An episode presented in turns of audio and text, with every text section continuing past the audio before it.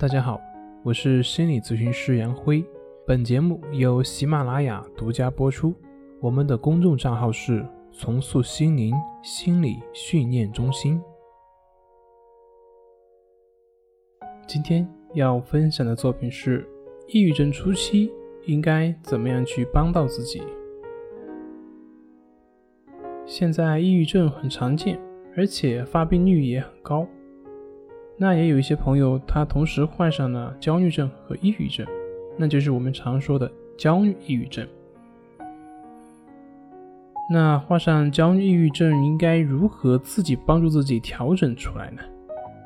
在这里，我们给大家总结了以下五种方法，希望能够帮助大家走出焦虑抑郁症。第一个就是安排一些高兴或者是快乐的事情。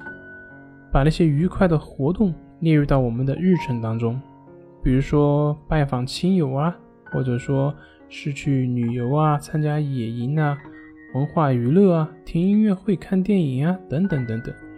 只要是能让自己快乐、高兴的事情，那么都可以试着去做，或者说让自己感觉有意义的事情，也都可以去做。总之呢，就让自己动起来，不要让自己。老是一个人呆着，胡思乱想。第二个就是，抑郁常常会因为懒惰而生气，行动就是它的克星。因此，我们需要做一些有意义的事情。你需要定出每天的行动计划，从起床到熄灯。那这第二点其实跟第一点比较类似。第一点是做自己喜欢的，第二点就是。即便你找不到那么多喜欢的事情，你也要给自己订立计划，让自己动起来。第三个就是以利他主义精神去给别人提供帮助，这是治疗精神抑郁的非常好的一种方式。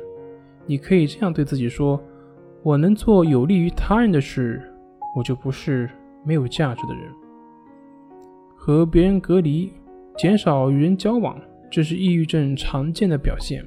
因此，人际交往是自我疗愈的非常重要的一方面。那么第四个就是经常锻炼。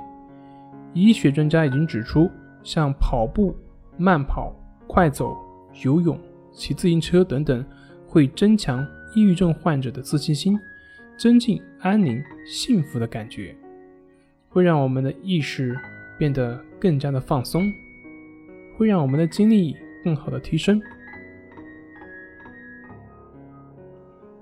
第五个，抑郁症患者往往会有季节性的一些变化，所以要经常到户外去接触阳光，去接触绿色的植物，这样会有助于疾病的治疗以及康复。